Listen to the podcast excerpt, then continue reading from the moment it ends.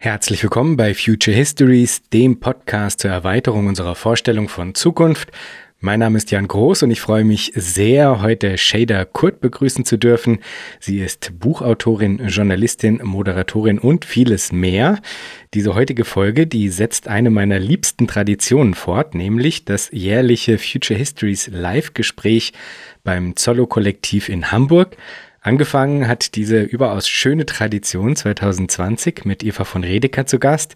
2021, da durfte ich dann Katharina Hoppe bei den Solos begrüßen. 2022 Bini Adamczak und dieses Jahr ist die großartige Shader Kurt zu Gast gewesen. Ich freue mich wirklich jedes Mal sehr, bei den Solos sein zu dürfen und sende hiermit meine liebsten Grüße nach Hamburg. Vielen Dank für alles. Das ist wirklich ganz großartig, dass wir das jedes Jahr machen. Und nachdem ich diese Folge hier vorproduziert habe, bleibt mir auch nichts weiteres als euch viel Freude zu wünschen mit der neuen Future Histories Live-Episode mit Shader Kurt zu strategischem Hass.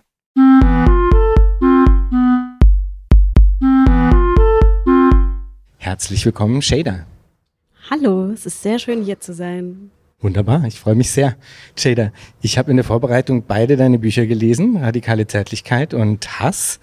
Und das sind beides wirklich tolle Bücher, muss ich sagen. Ich kann es euch allen nur empfehlen, sie zu lesen. Aber mir ist extrem aufgefallen, dass ich äh, bei Hass viel unmittelbarer sofort involviert war, also mich involviert gefühlt habe. Ich habe mir nämlich auf der ersten Seite dann schon mit großen Ausrufezeichen dazu geschrieben, äh, sofort ganz laut, Doppelpunkt, mein Privileg, nicht hassen zu müssen.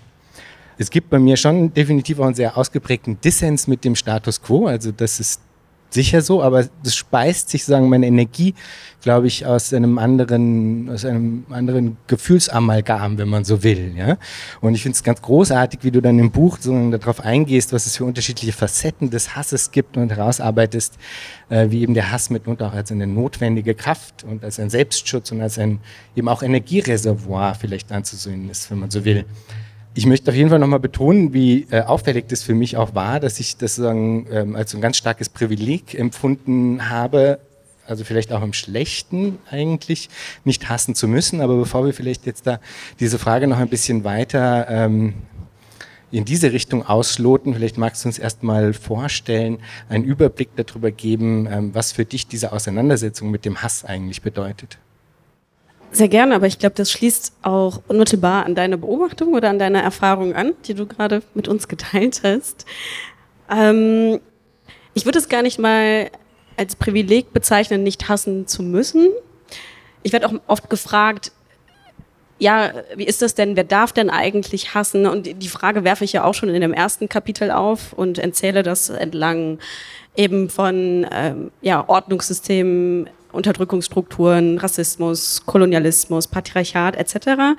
Aber gleichzeitig ist das Ambivalente ja am Hass, dass er eigentlich überhaupt erst gar nicht existieren soll. Also die Frage, wer überhaupt hassen darf, stellt sich nur auf den zweiten, dritten Blick, weil eigentlich ist der Hass ja so verpönt, dass er eigentlich überhaupt niemandem zur Verfügung stehen sollte. Obwohl es ja auch gleichzeitig da natürlich, wenn wir uns jetzt auch nicht unbedingt tagesaktuelle Entwicklung, obwohl auch da, aber wenn wir uns zum Beispiel Pegida etc. anschauen, die rechten Proteste vor einigen Jahren, wo der Hass, der tatsächlich einfach symptomatisch, der sich auf der Straße geäußert hat, dann im Mainstream umgedeutet wurde in Besorgnis, also besorgte BürgerInnen etc., dann sehen wir ja schon, auf welche Art und Weise Hass bei manchen eher dazu führt, ähm, dass sie eher vermenschlicht werden, also dass der Hass, der Hass, den sie zutage ähm, tragen, sozusagen dazu, dazu führt oder dazu genutzt wird, um ihnen eine ja, urmenschliche Angst, Sorge zuzusprechen und wo der Hass auf der anderen Seite benutzt wird,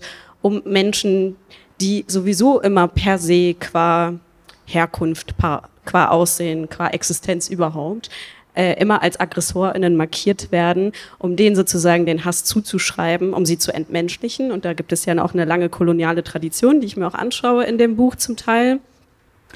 Aber gleichzeitig würde ich sagen, es ist sehr schön vielleicht, dass du nicht hassen musst in dem Sinne, das Gefühl hast, dass du das nicht tun musst. Ich würde auch nicht sagen, alle müssen hassen. Das ist ja auch immer so ein Missverständnis aus dem Buch. Das ist ein großes Manifest Pamphlet ist, das den Hass sozusagen beschwört. Und ich glaube, dass der Hass ja auf eine gewisse Art und Weise strategisch und sinnvoll einge eingesetzt werden kann. Aber letztendlich weiß ich auch aus persönlicher Erfahrung, wie nah der Hass auch am Trauma dran ist. Und letztendlich ist es ein Buch, das sehr viel von Trauma handelt und deswegen ja auch eine Form hat, auch im zweiten Kapitel, eine sehr fragmentierte Form, also auch das Trauma ja auch als ein unmöglich werden von linearen Erzählungen, von Sinnzusammenhängen, die plötzlich auseinanderreißen. Und ähm, meine ganze Arbeit besteht ja auch so mehr oder minder so aus der aus dem Drang, die Fragmente auch wieder in einer Beziehung zueinander zu setzen, ohne dem der Vorstellung anheimzufallen, dass es irgendwie wieder eine Ganzheit geben könnte, aber wieder eine Beziehung herzustellen und auch aus dem ewigen Loop, aus der ewigen Wiederholung auch des Traumas, was es ja im Wesen ist. Also das Trauma ist ja eine zeitlose Welt, wo es auch keine Zukunft gibt, gibt am Ende. Äh, das passt ja wieder so ein bisschen zu dem Titel deines Podcasts, also Future Histories. Aber wenn du die ganze Zeit im Trauma gefangen bist, auch wenn man das psychologisch erklärt, ist es ja eine zeitlose Welt, in der es eigentlich nur die Vergangenheit gibt und irgendwie vielleicht einen Einblick in eine Gegenwart, die aber auch eigentlich immer nur unmittelbar gekoppelt ist an etwas, was du in der Vergangenheit erlebt hast. In dem Sinne würde ich gar nicht sagen, alle müssen jetzt hassen und alle müssen in dem Sinne traumatisiert sein. Und am Ende ist das Buch auch für mich persönlich auch der Versuch, mich aus dem Trauma auch herauszuarbeiten. Also mich in der Bewegung des Traumas vielleicht auch zwischendurch mitreißen zu lassen. Aber letztendlich geht es schon immer auch um die Frage nach der Zukunft und wo auch der Hass vielleicht in der Zukunft überhaupt noch einen Platz haben kann oder sollte. Und das ist dann die Frage, die sich dann anschließt und wo dann vielleicht ähm, sich der Bogen schlägt zum ersten Buch einer der Frage nach einer radikal zärtlichen Gesellschaft. Ja, sehr schön. Da kommen wir in jedem Fall auch noch zu, zu dieser Frage, was nach dem Hass liegen kann und auch wie man da hinkommt. Aber vielleicht zunächst noch ein bisschen zu dem Gefährt oder dem Träger, den du aufmachst, um das, dieses Gefühl, das da in der Welt ist, sozusagen anders zu kanalisieren und das ist, was du strategischen Hass nennst. Also du hast ja verschiedene Modi, die du sagen analytisch quasi ähm, da ähm, feststellst, unterschiedliche Modi des Hasses und das, was aber sagen das größte Potenzial hat, dass es vielleicht auch noch zu bergen gilt, das ist der strategische Hass. Vielleicht kannst du da ein bisschen drauf eingehen, worum es da geht. Gerne.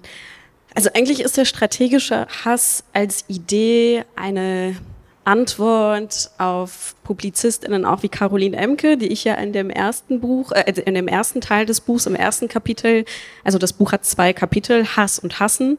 Und äh, Hass, das erste Kapitel ist mehr oder minder so, ja, so, so ein Versuch, eine Ideengeschichte, eine westliche Ideengeschichte des Hasses aufzumachen, was auch nicht immer so einfach ist, weil der Geschichte, weil der Hass eigentlich so verpönt ist, dass er nicht mal einer eigenen Geschichte würdig zu sein scheint. Aber es gibt dieses Buch von Caroline Emke, das ihr vielleicht kennt, Gegen den Hass, wo sie sich gegen den Hass von Pegida, den Rechten äh, und Co. positioniert.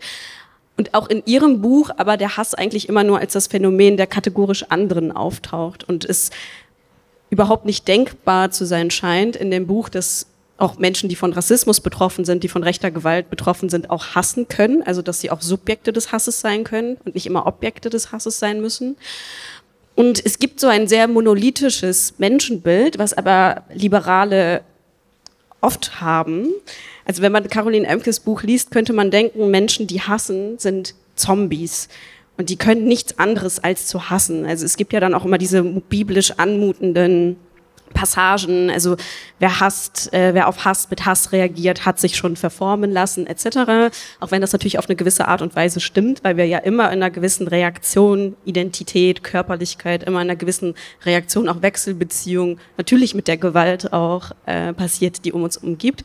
Aber es gibt diese Vorstellung von Menschen, die hassen, sind einfach durchdrungen von Hass, das sind einfach Zombies und es gibt keine Gleichzeitigkeit, es gibt keine Ambivalenz, keine Widersprüchlichkeit von unterschiedlichen Emotionen, die Menschen auch als Ressourcen anzapfen können.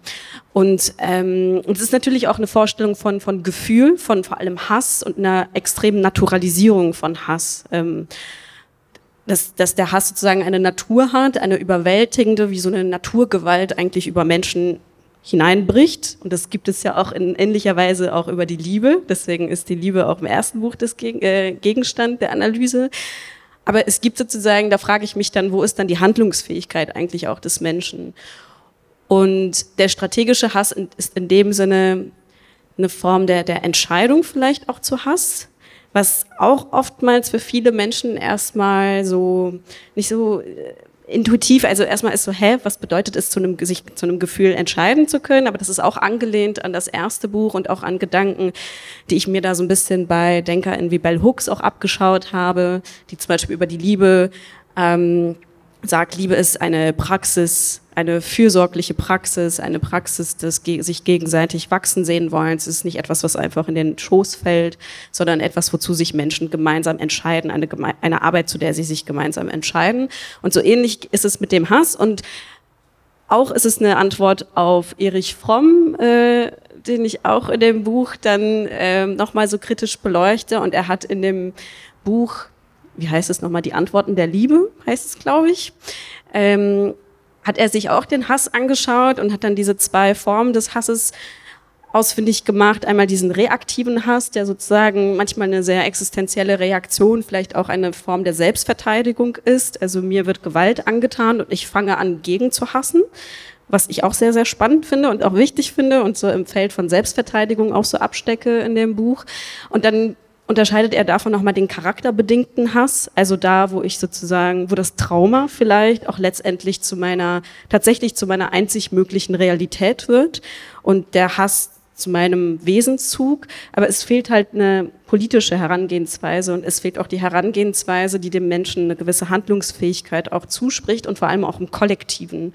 Das ist natürlich eine sehr psychoanalytische Herangehensweise bei Erich Fromm so äh, berufsbedingt auch. Und ich habe mich gefragt, aber wie kann der Hass sozusagen auch in kollektiven Kämpfen, in Klassenkämpfen, in antikolonialen Kämpfen auf eine gewisse Art und Weise auch instrumentalisiert werden, aber ohne dass er sozusagen auch nur sich auf die Kämpfe der Gegenwart bezieht, auf welche Art und Weise, und das ist das, äh, ja, was wir eben schon kurz angerissen haben, kann er sich auch transformieren in eine Kraft, die auf eine gewisse Art und Weise auch Zukunft mitgestaltet oder etwas vorwegnimmt, was wir uns eigentlich für die Zukunft versuchen zu erarbeiten. Letztendlich ein Hass, der eine Form von Zärtlichkeit hervorbringt.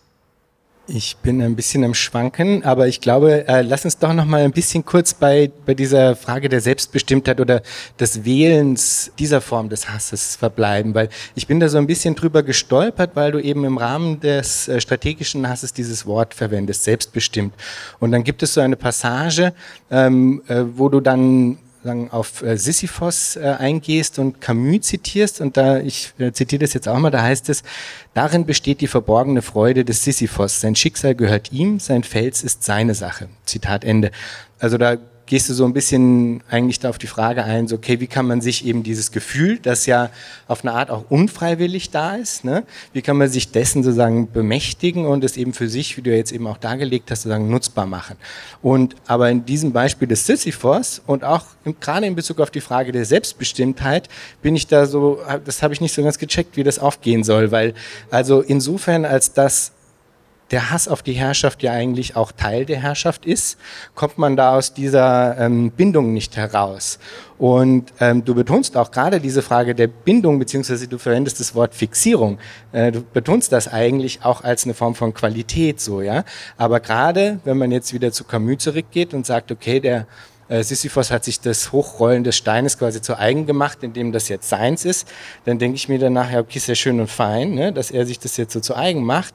Aber am Ende rollt er, rollt er immer noch den Stein da hoch. So. Und die Grundstrukturen dieser Aufstellung haben sich nämlich genau gar nicht geändert, sondern am Ende eben geht es ja eigentlich nicht äh, darum, ob ich das jetzt irgendwie mir so mache, dass ich darauf klarkomme, sondern am Ende geht es eigentlich darum, diese gesamte Konstellation aufzulösen, in der dieser Stein immer wieder äh, hochgerollt wird. Ja? Und ob ich mir jetzt selber erzähle, ich mache das selbstbestimmt, ist dann zwar ganz cool und so, aber nicht alles. Total, genau. Deswegen ähm, stelle ich ja auch irgendwann auch, ich glaube, unmittelbar im Anschluss auch an diese Passage, auch aus dem äh, Mythos des Sisyphus, auch die Frage, reicht eigentlich das Überleben? Weil was ja eigentlich da passiert ist, dass ja Sisyphus, ich glaube, Camus nennt das ja gar nicht Hass, sondern Verachtung, äh, diese Verachtung sich zu eigen macht und sich sozusagen ähm, in der Verachtung auf sein Schicksal äh, oder ne, auch gegen die Herrschaft sich sozusagen letztendlich am Leben hält. Aber die Frage ist ja natürlich, reicht einfach das Überleben? Und es geht ja auch so ein bisschen in eine ähnliche Richtung von Dirty Care, was ja auch ein zentraler Begriff aus dem ersten Kapitel ist, ein Begriff der französischen, also sie hat sie jetzt allem mitgeprägt, auch für mich äh, in der Lektüre ähm, der französischen Philosophin Elsa Dorlin aus dem Buch Selbstverteidigung, eine Philosophie der Gewalt. Und sie beschreibt Dirty Care eben als eine Art der eine Praxis der Selbstverteidigung, aber in dem Sinne, dass es ähm, eine Fürsorgearbeit ist, die immer sehr, sehr nah an der Herrschaft ist, an den Herrschenden heran. Also eine, eine Form der, des am Leben Bleibens, eine Form des unterdrück, Unterdrückte werden zu ExpertInnen ihrer Herrschenden um ihre eigene Haut zu retten. Und es ist sozusagen eine Selbstverteidigungsform, eine Selbsterhaltungsform vor allem, eine Fürsorge, nicht sozusagen um Leben zu erschaffen und damit Leben floriert, äh, sondern um eigentlich einfach nur die eigene Haut zu retten. Und ähm, sie beschreibt das aber auch als gleichzeitig eine Form auch des Widerstandes, weil sie sagt zum Beispiel im kolonialen Kontext, den sie sich vor allem anschaut, wo Dirty Care so, sozusagen in Form von ähm, na, einem Widerstand sich artikuliert, der eben nicht mit der offenen, erstmal zu Beginn zumindest, keine offene Konfrontation bedeutet mit den Kolonialherren, keine Widerworte, weil kolonisierte Menschen wissen, dass jede Art der Gegengewalt in, ja, die Auslöschung ihrer Existenz bedeuten kann. Und die Fürsorgearbeit, die sie dann eher machen müssen, ist sozusagen die Herrschenden minutiös zu studieren und sie irgendwann so gut zu kennen, dass sie eben gewisse Dinge antizipieren können, dass sie die, die Bahnen der Gewalt, dass sie die Bahnen der Gefahr, also eigentlich so dieses Leben auf dem Minenfeld meistern können. Und es ist ja eine Form sozusagen einfach der reinen Selbsterhaltung, die sozusagen die Bahn der Herrschaft nicht bricht und die Normalität auch nicht unterbricht. Aber Elsa Dorlan deutet es gleichzeitig eben auch als eine Form der Vorbereitung des Widerstandes, weil gerade eben da in diesen Zwischenräumen, manchmal auch im häuslichen, also da, wo auch eben auch in der Gegenwart, zum Beispiel wenn wir uns häusliche Gewalt anschauen, Widerstand eben nicht offen und konfrontativ gelebt werden kann, aber da eben Menschen sind, die ja, qua ihrer Situation ähm, ihre, ihre, die Herrschte sehr, sehr gut kennen müssen, zu ExpertInnen dieser herrschenden Wissen und auf diese Art und Weise auch wissen, wo sie Zwischenräume eröffnen können, um den aktiven, äh, direkten Widerstand mit vorzubereiten und im kolonialen Kontext zum Beispiel, um äh, weiß ich nicht, Flugblätter zu schreiben oder konspirative Treffen abzuhalten, etc. Deswegen unterstreicht Elsa Dorlan auch diese Ambivalenz von Dirty Care und ich glaube, sie wird auch wahrscheinlich die Ambivalenz von einem Sisyphus, obwohl das ist schon nochmal eine andere Situation, weil Sisyphus fehlt natürlich ähm, ja, der Ausbruch auch aus der, aus der Isolation letztendlich. Und ich glaube, dass letztendlich ein strategischer Hass und strategisch im Sinne von ein antizipierender Hass, einer, der weiß, wann der Hass gesät werden muss, wo nötig, aber auch wieder begraben werden muss, wo nötig, immer das Kollektive braucht, immer auch ein Schöpfen aus der Geschichte, aus einem aus dem Wissen, das unterschiedliche Menschen mitbringen, aus den Ritualen, aus Geschichten, die Menschen sich einander erzählen, aus Erfahrungswerten, die sie sammeln. Und äh, das ist für mich, glaube ich, so das Moment auch von strategischem Hass, wo er vor allem aus der Isolation herausführt. Und diese Chance hat ja ein Sisyphos jetzt qua Mythos nicht unbedingt. Ja. Ja, ich habe mich, glaube ich, auch einfach ein bisschen gefragt, inwiefern dann der Hass das richtigere Trägermedium ist, wenn man so will. Weil in deinem Buch, da kommt irgendwann Bugs Bunny vor und ich fand es eine super schöne Passage, ja. Ähm, und den Bugs Bunny, den findest du irgendwie cool, merkt man so. Und man merkt auch so, du möchtest eigentlich ein bisschen gerne so sein wie Bugs Bunny. Und aber was Bugs Bunny hat, ist eben nicht Hass, sondern was Bugs Bunny hat, ist quasi so eine kühle Verachtung, eine Arroganz. Und ich hatte das Gefühl, dass das eigentlich doch das viel bessere Trägermedium wäre, insofern als dass es eben nicht wie der Hass diese Fixierung hat, die einen dann eben auch an das Hassende, an das, was man hasst, bindet, sondern ähm, dass eigentlich das Trägermedium, was mir dann irgendwie intuitiv tauglicher erschien, sagen diese kühle Arroganz gegenüber den Herrschenden, ähm, äh, diese, diese Verachtung sozusagen äh, vielleicht sein könnte, dass es eigentlich vielleicht gar nicht darum geht, sozusagen strategischen Hass zu kultivieren, sondern strategische Verachtung. Schon, aber die Frage ist ja, was eigentlich passiert, wenn es die Fixierung nicht mehr gibt und inwiefern sich auch Menschen in gewissen Kämpfen überhaupt leisten können, die Fixierung Also sich abzuwenden und ob das nicht auch eine gewisse Form von Privileg ist. Also ähm, die Philosophin Helge Landwehr, die ich ja auch in dem Buch zitiere, die unterscheidet ja tatsächlich zwischen Verachtung und Hass. Und sie sagt, in einer Klassengesellschaft, in, einer, in einem Gesellschaftsgefüge aus Hierarchien wird von oben verachtet und von unten gehasst, weil die Menschen, die obere Klasse, sagen wir jetzt mal, die oberen ein Prozent, äh, die verachten, weil das bedeutet eben verachten, das steckt, steckt ja schon in dem Wort drin. Es ist eine Form der, der des Nichtbeachtens letztendlich. Also, aber die haben auch die Chance sozusagen, die Menschen, die sie unterdrücken, die sie ausbeuten etc., nicht zu beachten und sich dieser abfälligen Geste der Ignoranz abzuwenden. Aber die untere Klasse, die hat diese Chance nicht, weil letztendlich diese Bindung ja herrscht zwischen ihnen und der Herrschaft, selbst wenn sie es nicht wollen. Dann ist ja eher die Frage, auf welche Art und Weise diese Bindung auf eine ähm, produktive Art und Weise gebrochen werden kann oder gestört werden kann oder die Bahnen umgelenkt werden können. Aber die Bindung zwischen Herrschaft und Beherrschten gibt es ja einfach. Ne? Also die können wir ja nicht einfach wegdenken. Und äh, Hilge Landwehr sagt sozusagen, dass der Hass, der von unten kommt, der zwar oftmals mit einem Vernichtungsimpuls einhergeht, aber eben diese starke Fixierung hat, die auch Caroline Emke ausmacht in ihrem Buch, obwohl sie das ja eher negativ einordnet. Aber Hilke Landwehr sagt, dass gerade die Fixierung und auch in diesem Vernichtungsimpuls und dass diese Menschen wissen, wer eigentlich ihr fucking Problem ist und wer eigentlich ihnen diese Probleme im Leben kreiert, dass das gerade ein transformatives Potenzial hat, weil diese Menschen sich eben nicht abwenden. Und die Frage ist, glaube ich, vor allem, in welchen Kämpfen es nötig ist, sich abzuwenden. Klar gibt es auch. Ich frage mich auch, ob wir uns irgendwie einmal im Monat um diesen Hanswurst von den Grünen, äh, der ständig rassistisches Zeug von sich gibt, wie heißt er noch? Da gibt's ja so einige. Ähm, uns immer wieder auch unsere, natürlich auch in Form von Aufmerksamkeitsökonomien, die auch auf Social Media herrschen, etc., uns an diesen Menschen abarbeiten müssen, ob wir sie nicht eher verachten sollten und sozusagen sie nicht mit Nichtbeachtung strafen sollten, weil darum geht es ja letztendlich auch. Aber ich glaube, auf der anderen Seite gibt es einfach Kämpfe, wo der Hass eine sehr, sehr notwendige Fixierung sein kann und sein muss und vor allem auch in eine Form von der absoluten Infragestellung. Also um etwas in Frage zu stellen, brauchst du erstmal eine Frage und du brauchst ja einen Gegenstand einer Frage. Und ich glaube, der Hass ist für mich auch diese Geste der absoluten Infragestellung, vielleicht auch der Bindung, aber dafür musst du die, diese Bindung zur Herrschaft auch erstmal erkennen und die Fixierung auch erkennen können. Vielleicht kannst du noch mal ein bisschen darauf eingehen, wie man es denn dann schafft, dieses kollektive Moment auch zu erreichen, weil das ist ja letztlich dann das Entscheidende, ne? das hast du jetzt schon ein paar Mal richtigerweise herausgestellt, wenn das irgendwie nur vereinzelte Hassende sind, dann ist es eigentlich auf eine Art eben noch kein strategischer Hass. Den strategischen Hass macht aus, dass es ein verbindender Hass ist, der eben äh, zu einem kollektiv hassenden ja, Subjekt, wenn man so will, führt. Also wie kommt man zu dem Punkt, dass es eben diese Ebene auch erreicht? Wie kann man das befördern?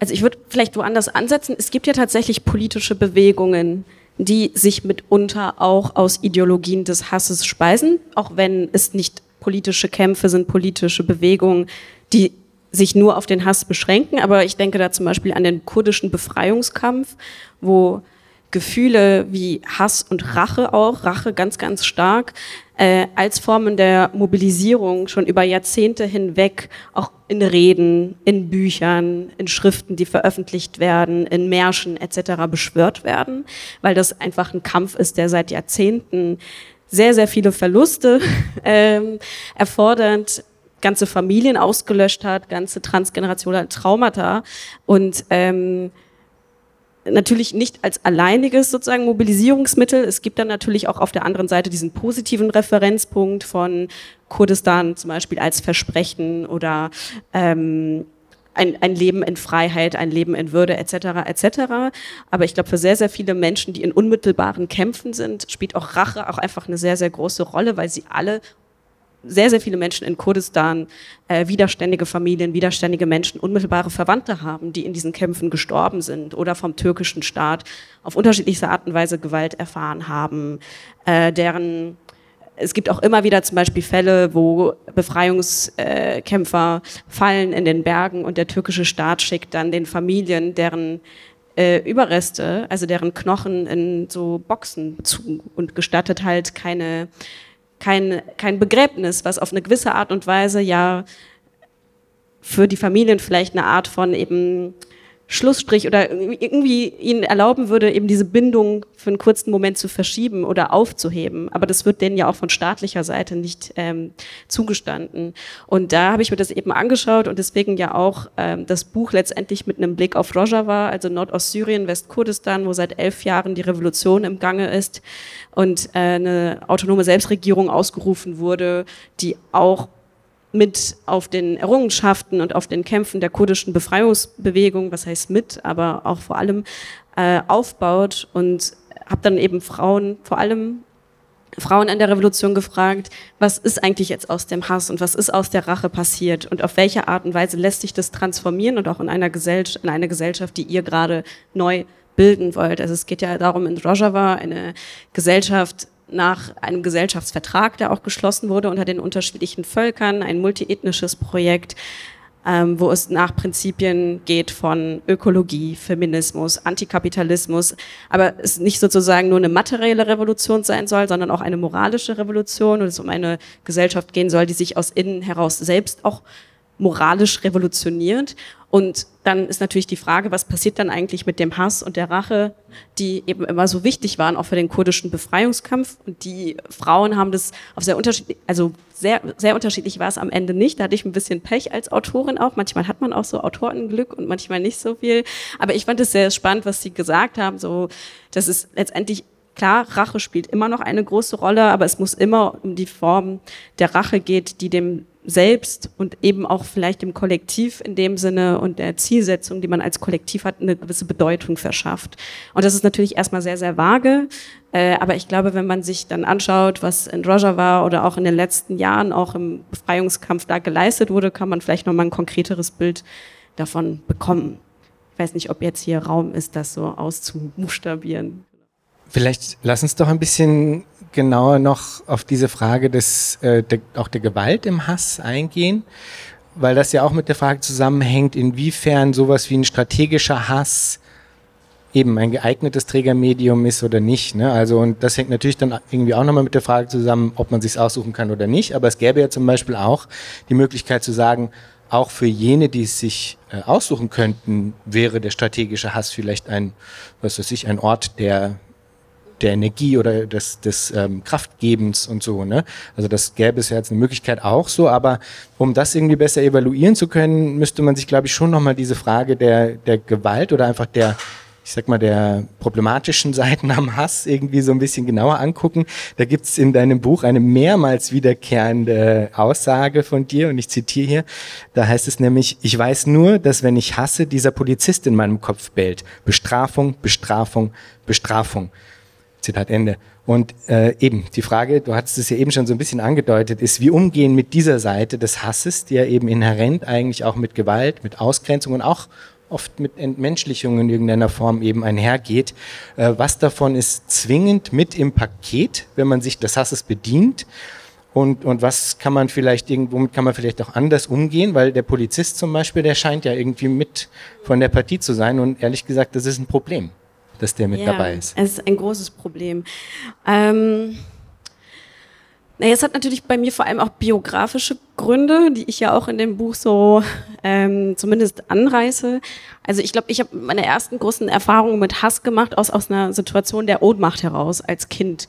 Und ich beschreibe ja auch in dem Buch diese Szene, wie ich da vor diesem Spiegel stehe als elf, zwölfjähriger Mensch und versuche diesen Hass zu einzustudieren, ihn sozusagen zu inkorporieren, weil ich weiß, dass wenn ich meiner Mutter ähm, und in diesem Bestrafungsregime, das meine Eltern aufgebaut haben, meiner Mutter mit offenen Widerworten begegne, ähm, das noch mehr Bestrafung mit sich bringen wird. Und ich studiere dann diesen Hass vor dem Spiegel und übernehme aber eigentlich deren Bestrafungslogiken, weil für mich dann am Ende bedeutet, aus der Ohnmacht herauszubrechen, meine Eltern zu bestrafen. Natürlich kann ich das nicht, aber ich stelle mir das in meinen Tagträumen vor. Es gibt dann so Tagträume, wo ich äh, mir vorstelle, ich, bin, ich throne irgendwo und dann reihen sich alle Menschen, die mir, die mir Unrecht getan haben, auf und ich richte diese Menschen. Und dann gibt es auch so diese Fantasie eines Todesurteils. Also ich hatte obviously irgendwie gewisse Probleme als Kind so, aber ähm, und ich kriege das immer noch nicht entkoppelt auch in meinem Kopf, also Hass und diesen Bestrafungsimpuls. Ich kriege das auf einer theoretischen Ebene entkoppelt, wenn ich mir zum Beispiel eben den kurdischen Befreiungskampf ansehe und auch weiß, dass das eine Gesellschaft ist, auch zum Beispiel in Rojava, die auf eine gewisse Art und Weise auch Dinge versucht zu praktizieren, die wir transformative Gerechtigkeit, Abolitionismus etc. Äh, bezeichnen. Also im besten Falle eine Gesellschaft, die materiellen Verhältnisse und die moralischen Verhältnisse so gestalten, dass diese Gesellschaft, dass Menschen, die sich selbst regieren, imstande sind, sozusagen untereinander auch eine Form von Kooperation und Fürsorge zu finden, ohne dass das über institutionalisierte Gewalt stattfinden muss. Eine Gesellschaft, die im besten Falle langfristig Gefängnisse etc. überflüssig macht, was ja eigentlich sozusagen so die materielle Hochburg ähm, da, wo sich, wo sich Bestrafungslogiken von Gesellschaften wirklich auch räumlich konzentrieren, eigentlich sozusagen aus der Welt zu schaffen versucht. Aber in meinem Kopf ganz persönlich, auch aufgrund eines persönlichen Traumas, das ich auch versuche in dem Buch ja auch transparent zu machen, kriege ich das noch nicht so ganz entkoppelt. Also was es bedeuten kann, zu hassen, ohne bestrafen zu wollen. Und ich glaube, was am Ende mir da mehr Perspektiven schaffen kann, ist eben diese Geschichten, die es gibt, sind diese Projekte, die es schon gibt, wo der Hass irgendwie kollektiv in etwas anderes transformiert werden kann. Aber auch zu der Frage der Gewalt finde ich auch interessant. Ich habe in den letzten Tagen sehr viel über Franz Fanon nachgedacht. Äh, der spielt ja auch eine zentrale Rolle in dem Buch und auch diese Idee von Hass als diese Situation der absoluten Infragestellung, also etwas nicht reformieren zu wollen, sondern etwas von Grund auf auch vielleicht auch zerstören zu wollen, tatsächlich sich das anzueignen. Und es ist ja auch so ein sehr zentraler Gedanke bei Franz Fanon. Also erst einmal, wie wird der kolonisierte Mensch, der unterdrückte Mensch zu einem Subjekt? Vor allem in dem Moment, wo er anfängt, sich selbst zu verteidigen. Und das ist bei Franz Fanon natürlich auch der kolonialen Situation geschuldet. Vor allem bedeutet es, sich zu bewaffnen und in einen bewaffneten Kampf zu gehen. Und dann gibt es ja auch diese Überlegung zu, was bedeutet es sozusagen zu zerstören, auch die kolonialen Plantagen zu zerstören, die kolonialen Infrastrukturen zu zerstören. Und was bedeutet es eigentlich, wenn wir zerstören sozusagen als Wiederaneignung begreifen? Also ich zerstöre etwas und auf diese Art und Weise manifestiere ich, dass es mir gehört was ja Franz Fanon auch auf eine gewisse Art und Weise im kolonialen Kontext auch voraussetzt, um überhaupt sozusagen diese koloniale Normalität zu brechen. Aber auch da ist dann natürlich auch am Ende der, äh, die Frage, ist es nicht wieder so eine extrem auch gewaltsame, kapitalistisch, bürgerliche Logik von etwas gehört mir, weil ich es zerstören kann. Und das schaut sich ja zum Beispiel Eva von Ridecker auch in ihrem ersten Buch bei Revolution für das Leben. Ne? Also, also äh, Stichwort Sachherrschaft etc. Also die Vorstellung, Eigentum ist auch etwas, dem ich schaden kann. Und dann ist natürlich die Frage, ist es nicht eine Reproduktion genau von dieser Logik auch am Ende? Aber das kommt dann natürlich, glaube ich, auf ganz konkrete lokale historische Kontexte an, wo das sehr sinnvoll sein kann, wo es auch sehr sinnvoll sein kann, dass der Hass eben auch eine gewaltsame Infragestellung bedeutet und wo auch auf der anderen Seite nicht. Deswegen vermeide ich es ja auch in meinen Büchern immer so allgemeine, pauschale Definitionen von Dingen zu geben, weil es sehr, sehr schwierig ist, das vor allem mit politischen Gefühlen zu tun, die immer Kontext brauchen, die auch immer in Bewegung sind und die immer einen Referenzrahmen brauchen und dieser Referenzrahmen auch in Bewegung ist. Das äh, kommt dann immer drauf an, wie ich so gerne sage. Ja. Das stimmt natürlich. Da kann man nichts gegen sagen. Nichtsdestotrotz würde ich da gerne noch ein bisschen nachbohren, weil also ich glaube nicht, dass das nur äh, biografische Gründe hat, warum du das nicht trennen kannst. Ne?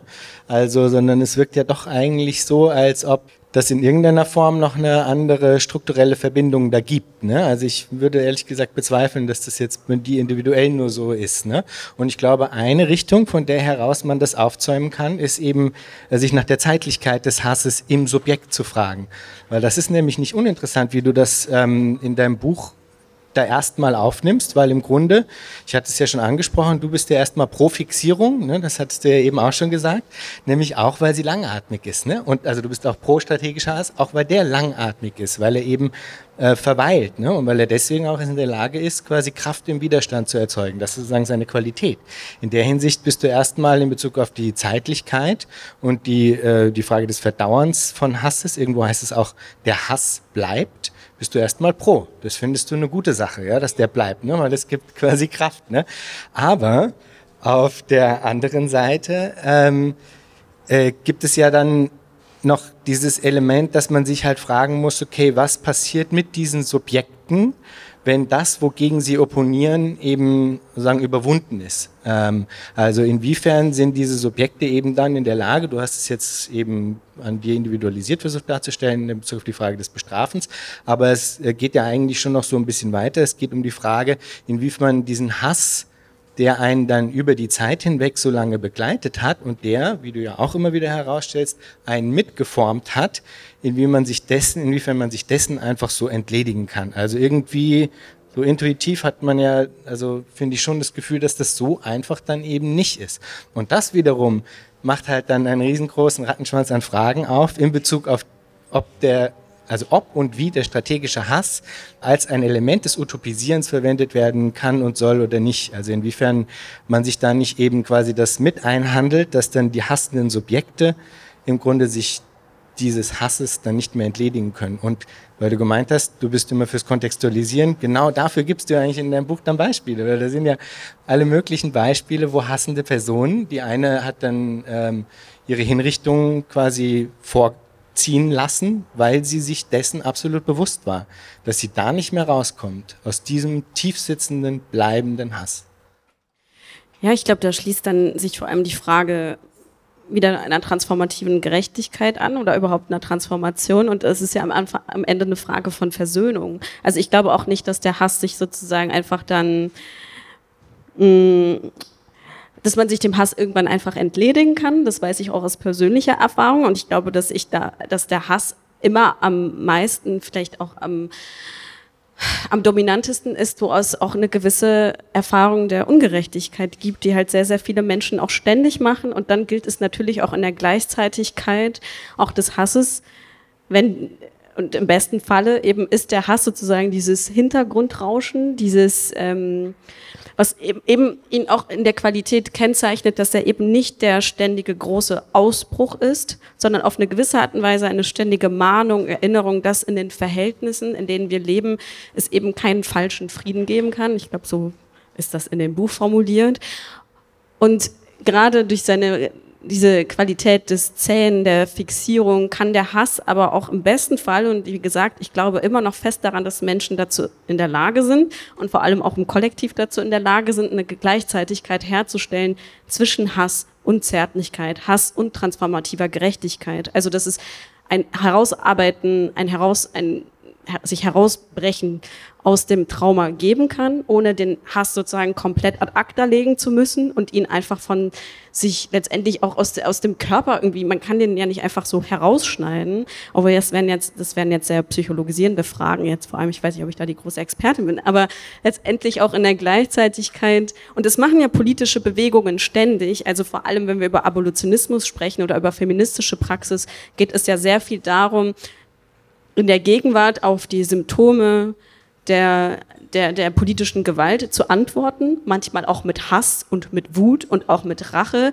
aber in der Gleichzeitigkeit die Zukunft, für die wir arbeiten, eine Welt der Fürsorge, eine Welt der Solidarität, schon ganz konkret in der politischen Praxis vorwegzunehmen. Und ich glaube, dass es unbedingt funktionieren kann, aber dass es dafür eben kollektive Ressourcen braucht, Kooperationen, gemeinsames Wissen etc., um diesen Hass auf diese Art und Weise auch strategisch einsetzen zu können, dass der eben nicht zum Wesensmerkmal von Menschen wird oder Wesensmerkmal von äh, politischen Bewegungen. Aber das passiert ja genau im Konkreten schon sehr, sehr lange, würde ich sagen.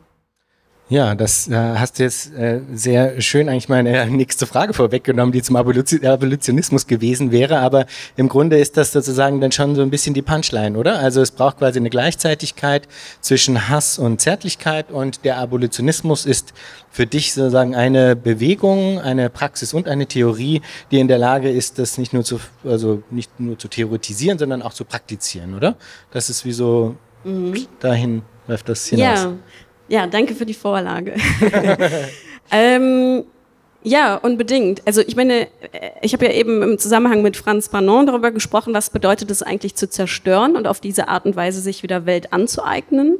Und es ist ja auch so ein Kernmoment von Abolitionismus, also als eine Philosophie, als eine politische Theorie und Praxis der Abschaffung letztendlich, aber Abschaffung vor allem der Gewaltverhältnisse, aber auch der herrschenden Beziehungsweisen zwischen Menschen, aber gleichzeitig immer auch mit dem Moment von, was wollen wir aber gleichzeitig äh, aufbauen. Also im Moment der Abschaffung muss es auch immer um den Moment des Aufbaus gehen. Aufbau von neuen Beziehungsweisen, Aufbau von neuen Kooperationsformen, Aufbau von anderen äh, auch Produktions- und Arbeitsweisen etc. Und deswegen sage ich immer, dass Abolitionismus eine ganz großartige ähm, politische Arbeit ist, die so eine Gleichzeitigkeit von Klassenkampf und Fürsorge hat. Also Klassenkampf sozusagen auch Klassenkampf im Unmittelbaren, also ähm, zum Beispiel, was schafft jetzt ganz konkret in unseren Kiezen Sicherheit?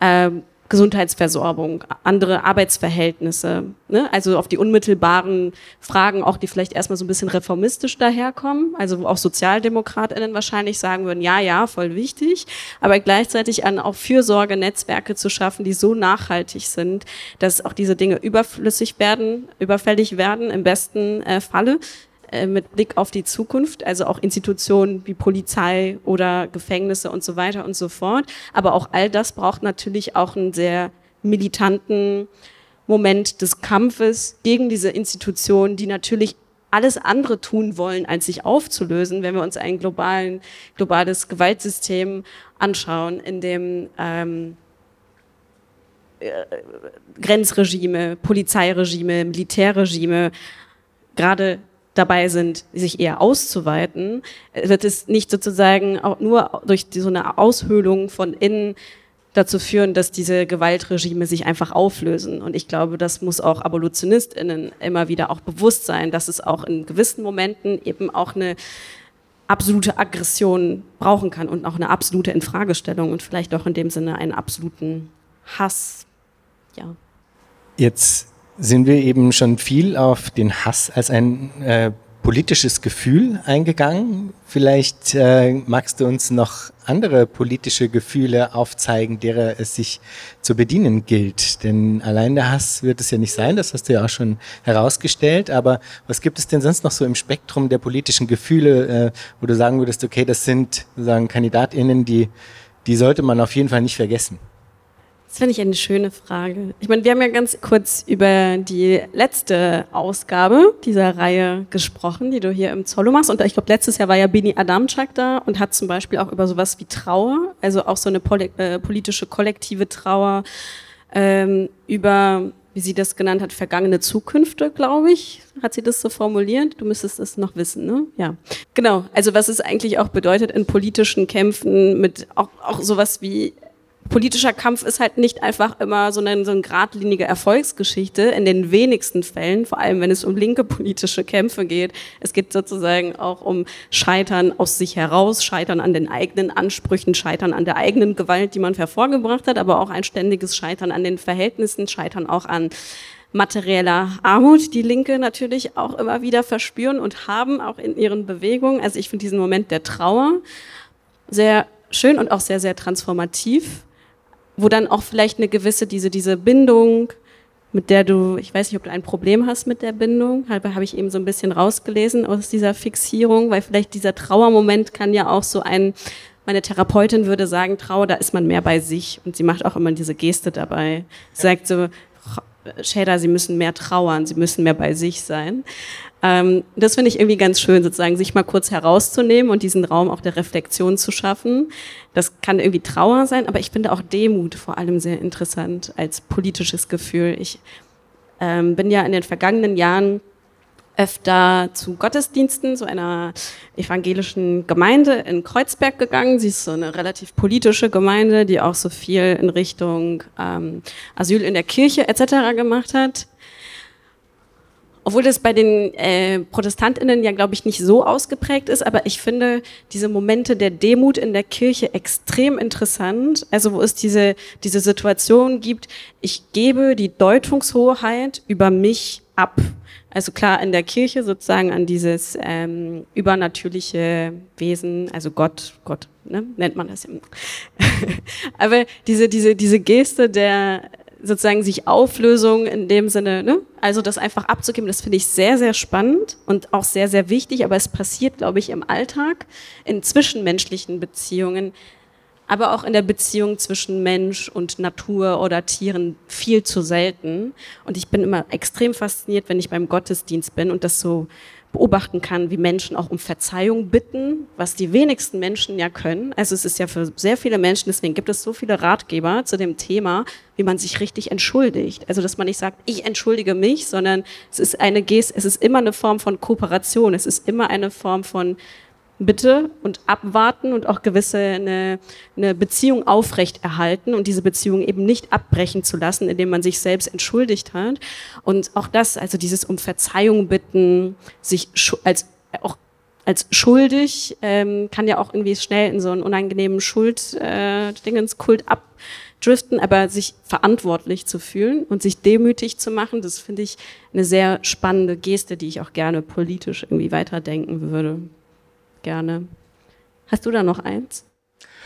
Uh, da müsste ich jetzt länger drüber nachdenken. Also für mich ist schon so, dass natürlich, also im Utopisieren schon auch quasi eine, ja, ein, ein, sagen, eine Sehnsucht in, es möge doch anders sein. Die Verhältnisse mögen doch, äh, sollten doch sagen, zärtlicher sein, wenn man so will. Äh, dass das quasi auf jeden Fall irgendwie ein wichtiges Element ist, weil das natürlich dann auch einen positiven Bezugrahmen hat, sozusagen. Ähm, aber es gibt sicher noch viele. Müsste ich jetzt vielleicht ein bisschen drüber nach. Du wolltest noch was sagen dazu, ja? Ein, ja, ein Gefühl ist mir noch eingefallen. Trotz. Ah. Also ich, ähm, es gibt ja auch bei Linken so eine extrem, auch so in linker Rhetorik und so immer diese Bezugnahme auf Hoffnung. Und ich kann damit überhaupt nichts anfangen, weil ich bin ein extrem hoffnungsloser Mensch. Also in dem Sinne, dass ich weiß, dass die Dinge, für die ich arbeite und kämpfe, ich habe nicht im Ansatz die Hoffnung, dass sich das auf irgendeine Art und Weise in unmittelbarer Zukunft realisieren wird oder dass ich das noch miterleben werde. Und ich äh, kenne auch aus politischer Arbeit oder auch journalistischer, publizistischer Arbeit diese, diese Erfahrung von, man macht sich Hoffnungen und der Rückschlag ist dann umso schmerzhafter und umso lähmender. Und ich bin eigentlich immer dafür, sich keine Hoffnungen zu machen. habe auch so ein etwas äh, misstrauisches äh, Gemüt, aber ja, nicht, auch nicht immer vom Schlimmsten ausgehen, würde ich auch nicht für plädieren. Aber Hoffnung kann halt irgendwie auch, wenn sie zerbricht, einfach dich echt mies drunter begraben. Und dann werde ich manchmal gefragt, ja, aber okay, aus welchem Antrieb heraus arbeitest du denn? Und für mich ist es trotz, also trotz der Hoffnungslosigkeit, trotz der Verhältnisse, trotz der Einsicht, dass es wahrscheinlich einfach in den nächsten Jahren zumindest sehr viel schlimmer werden wird als jetzt. Und, äh, und das ist irgendwie auch gut, weil es, es macht auch demütig auf eine gewisse Art und Weise. Aber ähm, ich glaube, wenn ich den Trotz nicht hätte, dann würde ich sehr viele Sachen nicht tun, die ich tue und vielleicht auch aus einer gewissen Disziplin heraus auch tue oder aus einer gewissen Überzeugung heraus, weil ich weiß, dass die Sachen richtig sind und ich da nicht irgendwie so eine Hoffnung dran koppeln möchte, ähm, die sich wahrscheinlich eh nicht erfüllt. Ja, ich will da jetzt das nicht spoilen, weil das ist total schön mit dem Trotz, aber gleichzeitig auf eine Art hilft dort ja eigentlich dann diese Gleichzeitigkeit des Abolitionismus nicht, ne? also dieses Präfigurative, weil eben das ja nicht dieses Verhältnis aufmacht, wo es quasi irgendeine idealisierte Zukunft gibt, auf die es hinzuarbeiten gelte und dann irgendwann in der Zukunft, äh, wenn das vielleicht dann eintritt, dann wird alles fein, ne? dann hätte man quasi diese Fallhöhe, die dann auch sagen verletzbar macht, ne? also das verstehe ich total, aber gleichzeitig ist ja eigentlich der Move dann, das gar nicht in dieser Konstellation von vornherein aufzubauen, sondern quasi in dieser vorwegnehmenden Praxis eigentlich im Hier und Jetzt das, was es später mal zu erkämpfen gilt, auch schon wirklich werden zu lassen, oder? Aber sind wir uns dann nicht einig? Also doch, sind wir uns super einig. Ja. Doch, doch, ich meine nur, ich meine nur in Bezug auf, man braucht das nicht so aufbauen, ja. ne, dieses Verhältnis, ne? Also weil du jetzt quasi das so, du brauchst den Trotz, weil quasi ah, okay, du die Hoffnung, die Hoffnung äh, mhm. Kacke findest, weil die halt dieses Verhältnis aufspannt. Aber so muss man ja gar nicht über, über das nachdenken. Und so denkst du auch nicht darüber nach, meine ich, ne? Also Insofern. Nee, nicht unbedingt, ja. Aber trotzdem ist es natürlich manchmal sehr verführerisch, in so eine Hoffnung zu verfallen, die auch hm. so eine gewisse Konkretheit der Zukunft irgendwie vorweg. Also zuletzt hatte ich das jetzt im äh, Zuge der Wahlen in der Türkei. Also kompletter Bullshit. Ich habe mich da einfach von so einer ganz merkwürdigen Hoffnung, die da so vermeintlich aufgekeimt ist und woran sich Menschen auch so in, äh, in der Not so ne, dran festgeklammert haben. Und ich habe mich davon einfach total anstecken lassen. Und später dachte ich, was zur Hölle war das? Also, und da gab es natürlich so eine ganz konkrete Hoffnung. Also die konkrete Hoffnung war, Erdogan wird abgewählt, aber selbst das ist ja schon eine bescheuerte Vorstellung, weil was kommt danach? Also dann ist, ist ja nicht so, dass die Türkei vor Erdogan jetzt anders war und ein äh, nicht faschistisches äh, Regime war und nicht in dieser Kontinuität ist, aber äh, da gab es so, eine, so ein Konkretmachen der Hoffnung und das war dann einfach ein umso krasserer, ja, Fail, würde ich sagen, am Ende. Und da war die Fallhöhe dann sehr groß. Hm. Ja. Ich würde dich gerne noch, äh, weil du das jetzt so schön in deinem Buch eben geschafft hast, quasi diesen Facettenreichtum des Hasses dir anzugucken und eben zu versuchen, sagen, Elemente daran fruchtbar zu machen. Äh, jetzt würde ich das gerne, diese Form der Perspektive auf, ja, also auch zum Teil quasi tabuisierte ich sag mal, Gefühlshorizonte vielleicht auch, würde das gerne nochmal auf was anderes lenken, nämlich auf die Frage der Zerstörung. Weil das ist was, was ich mich immer wieder mal gefragt habe. Ich glaube, es lässt sich nicht bestreiten, dass es auch so ein quasi libidinöses Element an der Zerstörung gibt. Und ich glaube, dass der Kapitalismus äh, darum sehr wohl weiß und das auch zu, zu nutzen weiß, ne? als eben ein politisches Gefühl, wenn man so will. Ja? Ein destruktives natürlich, ja. Aber dass das existiert, ich glaube, darum sagen, weiß der Kapitalismus. Und ich habe mich schon ein paar Mal gefragt, wie man mit diesem politischen Gefühl sozusagen anders um oder was man da, was man, wie man das anders kanalisieren kann oder so, ne? Also weil wenn man sich jetzt überlegt, okay, in äh, zukünftigen Gesellschaften, die sozusagen grund, grundlegend andere Ordnungen sind, aber es existiert sozusagen ja immer noch dieser Aspekt und der lässt sich wahrscheinlich auch nicht gänzlich nur im Spiel sublimieren, würde ich jetzt denken. Ähm, aber fällt dir da vielleicht was ein, was man mit diesem politischen Gefühl machen könnte, damit es nicht weiterhin so destruktiv ist? Das politische Gefühl der Zerstörung oder der Lust an der Zerstörung. Der Lust an der Zerstörung. ja, das könnte jetzt ein bisschen pädagogisch werden, die Herangehensweise.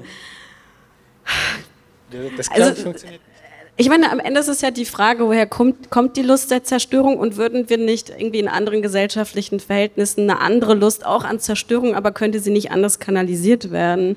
Äh, es gibt ja auch immer wieder ähm, diese, ich glaube, das bezieht sich auch auf äh, Mark, äh, Mark Fischer, Mark Fischer, so heißt er doch, ne? Äh, genau dieses so, dem miss zu misstrauen, was man möchte im Kapitalismus. Also nicht alles, was du möchtest und nicht alles, von dem du denkst, dass es sozusagen deiner Freiheit und deiner Lust entspricht. Also klar, irgendwie Lust ist auch etwas, was eine extrem natürlich körperliche Erfahrung, die von Mensch zu Mensch sehr, sehr unterschiedlich ist und auch sehr viel mit Begehren zu tun hat. Aber letztendlich sind wir ja auch, empfinden wir ja auch Lust nach Begriffen von Lust und nach Be Begriffen von Begehren in herrschenden gesellschaftlichen Verhältnissen. Und ich glaube, dass auch die Lust am Zerstören nicht unbedingt eine Lust am Zerstören im Sinne von Natur zerstören, Lebensverhältnisse zerstören, Beziehungen zerstören sein kann, sondern eben auch anders umgelenkt werden kann. Aber das ist auch vielleicht so ein bisschen sehr abstrakt am Ende. Ich weiß nicht, ob das deine Frage beantwortet. Oder hast du da was Konkretes vor Augen? Nö, ich habe das eher als ne, ein größeres Fragezeichen in meinem Kopf. Ja, also äh, ich würde dem natürlich total zustimmen, ne, dass man das irgendwie anders kanalisieren muss. Ich habe nur gedacht, nachdem du das beim äh, Hass so mustergültig geschafft hast, den quasi in dieser Hinsicht zu sezieren, äh, dass man das vielleicht auch mit dieser Frage der Lust an der Zerstörung machen kann. Aber vielleicht lässt sich das sagen jetzt auch nicht ähm, beantworten. Ja, ja, wahrscheinlich nicht. Dann würde ich nämlich. Ich denke nochmal drüber nach. dann würde ich nämlich in dem Im Fall Schatten. zu der äh, letzten Frage, die ich immer stelle, übergehen, die da heißt, wenn du dir Zukunft vorstellst, was stimmt dich freudig? Was stimmt mich freudig?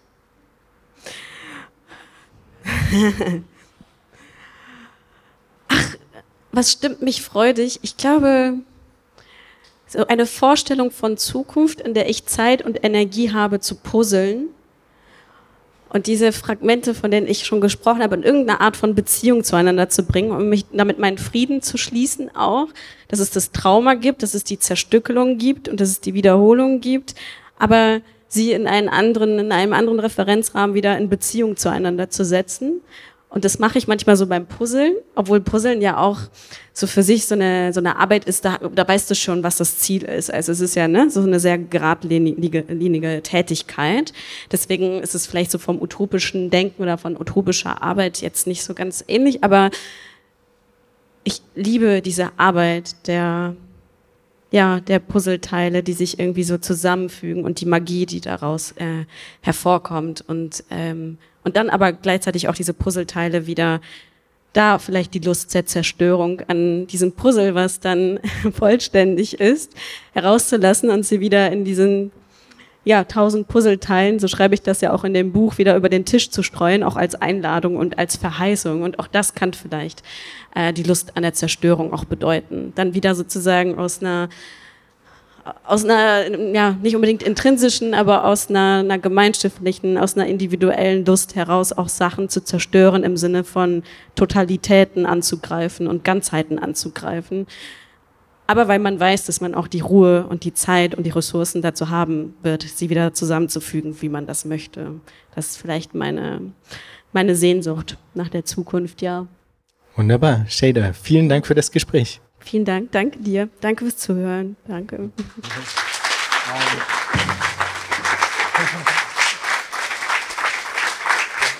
Publikumsdiskussion. Ja. Heißt das, dass das Publikum diskutiert und wir zuhören? Oder? Also das wäre eine Möglichkeit, aber eine andere Möglichkeit wäre, dass ihr jetzt noch den Raum habt, äh, Fragen zu stellen. Ja, okay. Und ist das okay? Ja. Es ist heiß hier. ähm, wenn ihr nicht auf der Aufnahme drauf sein wollt, dann sagt es einfach kurz vorher und dann würde ich das halt rausschneiden später. Äh, ich wollte nur fragen, woher die Inspiration kam, also die Transformationskraft von dem Gefühl des Hasses zu erkennen, weil, also, weil es ja eine große Verpönung hat und ich glaube, wir kennen das alle oder einige und wie du das durchgebrochen hast und die Qualität, also wie der erste Impuls kam, das zu erkennen an dem Gefühl. Äh, vielen Dank für die Frage.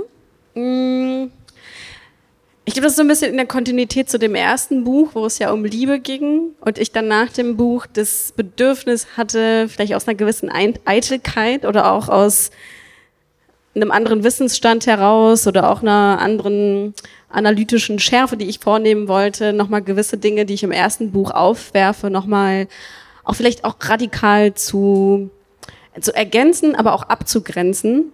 Und ich fand das interessant, mich dem Hass zuzuwenden. Erst einmal, weil es ja in den vergangenen Jahren auch schon in so einem feministischen Mainstream so ein Comeback auch der Wut gab aber mir hat da immer dieser Moment eben dieser, dieser radikalen Infragestellung gefehlt. Und es kam immer so ein bisschen, kam mir so ein bisschen reformistisch vor. Und der wurde, das wurde ja auch sehr gut wieder so einverleibt in so, ja, Frauen sind mal irgendwie zwischendurch wütend. Aber dann gibt es halt wieder so ein Zurück zur Normalität. Und ich bringe da auch immer so, ich werde auch manchmal gefragt, was der Unterschied zwischen Hass und Wut ist zum Beispiel und warum ich nicht über die Wut geschrieben habe.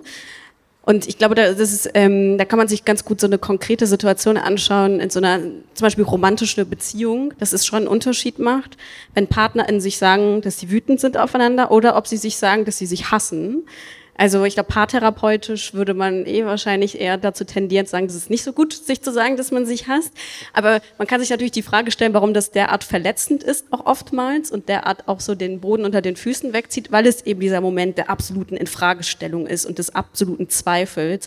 Und das finde ich sehr, sehr spannend am Hass. Und ich auch als Mensch, der sehr, sehr viel zweifelt, ähm, und das sozusagen in so einem Spannungsfeld auch sich immer bewegt von, ich weiß, was die Lügen sind, ich weiß nicht immer, was die, was die Wahrheiten sind. Ich weiß, woran ich zweifle.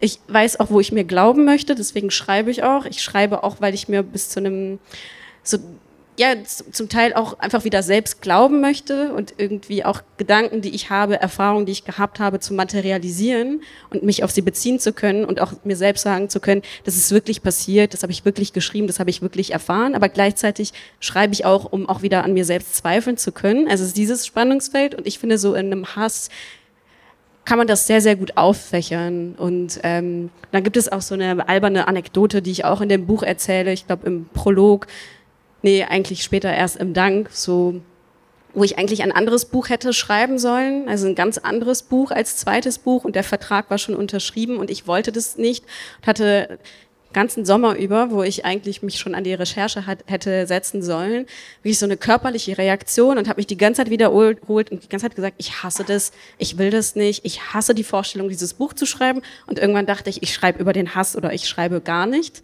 und bin dann auch äh, so in das Gespräch gegangen und habe dann alle davon überzeugen können. Also es hat mir selbst auch ganz konkret in dem Moment der Hass auch eine Stärke in meiner Verhandlungsposition gegeben, würde ich sagen. Genau. Danke. Weitere Fragen? Moin, hi. Äh, du hast vorhin, wenn ich es richtig verstanden habe, irgendwie über, ja, als du über Transformation gesprochen hast, über auch militante äh, Sachen gesprochen, ob du das nochmal ein bisschen äh, ausformulieren könntest, weil du hast das dann gar nicht weiter aufgegriffen, sondern es war so ein bisschen im luftleeren Raum und ich wusste jetzt nicht genau, was du damit meinst. ja. Danke dir. Ja. ähm, ich meine, wenn wir zum Beispiel im Zusammenhang mit Abolitionismus über auch Militanz sprechen, müssen wir von einer großen Vielfalt von politischen Kämpfen, von politischen Praktiken und auch Philosophien sprechen. Und wir hatten erst vergangene Woche äh, in Köln eine Abolitionismuskonferenz veranstaltet und ich finde so am Programm kann man ganz gut ablesen, was es da so eine Multitude ein, eigentlich an, an Bewegungen und an Ansätzen auch gibt, in so, zum Beispiel in einem abolitionistischen Kampf. Und das kann auf einer militanten Ebene zum Beispiel bedeuten, ähm, Praktiken des zivilen Ungehorsams, Abschiebungen verhindern, sich sozusagen in seiner Körperlichkeit in die Normalität hereinschmeißen und auf eine gewisse Art und Weise diese Normalität dadurch zu brechen. Aber es kann natürlich auch auf der anderen Seite eben das bedeuten, was ich eben angesprochen habe, Fürsorgenetzwerke, Gesundheitsnetzwerke etc. Das ist vielleicht das, was wir jetzt im herkömmlichen Sinne nicht als militant verstehen würden. Und ich glaube, so militant gehört auch in dem Sinne dazu, auch als eine politische Arbeit, die in dem Sinne auch körperlich ist, ja, ohne das jetzt groß ausführen zu wollen, weil ich weiß ja nicht, wer hier noch so äh, heute zu, äh, zugegen ist. Ja. Im persönlichen Gespräch dann genau. mehr Details. Weitere Fragen? Mein Gehirn ist ein bisschen gekocht, aber ähm, also den, den Hass als aktivierendes Moment, da, das kann ich mega gut verstehen und, äh, und kenne das selber. Und ich glaube, sehr, sehr viele Menschen kennen das, dass sich Gruppen konstituieren durch einen gemeinsamen ein gemeinsames Hassobjekt und ähm, dass da was Aktivierendes drin liegen kann, dass es Teil einer, äh, einer Vielzahl von Gefühlen sind, die nicht ähm, abgespalten werden müssen vom Selbst, um ein richtiger Mensch zu sein, sondern im Gegenteil, das macht für mich mega Sinn und ähm, das, wo ich ähm, äh, mich gerade die ganze Zeit im Kreis drehe, ist aber so um die Frage von ähm, dem Produzieren von Retraumatisierung durch Hass. Magst du dazu was sagen oder äh, vielleicht hast du auch was dazu geschrieben? Danke dir. Ich glaube, darüber geschrieben, so konkret habe ich nicht. Ich, ähm, ich kann das total gut nachvollziehen und das ist auch eine Frage, die mich auch beschäftigt, aber auf die ich jetzt noch keine endgültige Antwort habe. Ähm, ja, ich müsste noch mal drüber nachdenken, weil als du jetzt gerade angesprochen hast, irgendwie auch sich äh, in der Erfahrung von Hass zum Beispiel zusammenzufinden, birgt natürlich die Gefahr, dass da Menschen vor allem zusammenkommen, die alle auch ein gewisses Trauma miteinander teilen. Und dann ist natürlich die Frage, auf welche Art und Weise diese Menschen miteinander sich ne, auch sozusagen aus der ständigen Wiederholung auch herausarbeiten können gemeinsam. Also ich verstehe das total. Ich würde auch zum Beispiel, wir haben ja über eben kurz über Dirty Care gesprochen. Ich würde auch, äh, ich denke manchmal auch, dass so gewisse Identitätspolitiken auch so eine abgefuckte Form von Dirty Care sind. Also, dass sich da Menschen zusammenfinden, die aus einer Ge Erfahrung auch der Gewalt und des Traumas heraus, weil sie auf eine gewisse Art und Weise aussehen, Staatsangehörigkeit etc., eben in diesem Gewaltsystem von Patriarchat, Rassismus etc., ähm, dazu gezwungen sind, zu ExpertInnen ihrer Herrschenden zu werden. Und das ist so eine abgefuckte Form von Dirty Cares. Und dann immer noch die Frage, die sich ja auch bei gewissen identitätspolitischen Bewegungen stellt, was kommt sozusagen danach und wo ist dann der Ausbruch und wo ist so die transformative Kraft. Aber in dem Sinne habe ich da eigentlich nur noch mehr Fragen, die anschließen würden, als Antworten. Aber vielleicht haben ja andere Menschen noch Gedanken dazu. würde ich so mal zurückspielen, wenn ich darf. Gut, angesichts dessen, dass es eine Folgeveranstaltung gibt und dass es hier mega krass heiß ist, ähm, danke ich euch vielmals, dass ihr da wart. Ähm, es war mir eine große Freude, Shader. Mir auch, vielen Dank. Vielen, vielen Dank auch fürs Ausharren in der Sonne, in der Hitze und fürs Mitdenken, Mitfühlen. Gut. Danke, Jan. Danke euch allen. Dankeschön.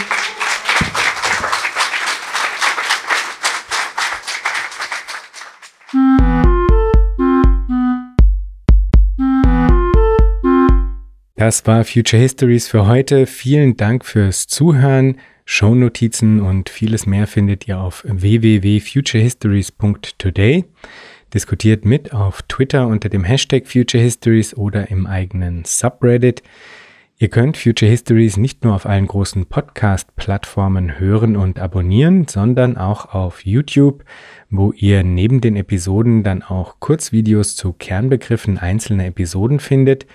Schreibt mir gerne unter jan at futurehistories.today. Ich freue mich immer sehr über interessante Rückmeldungen und Hinweise.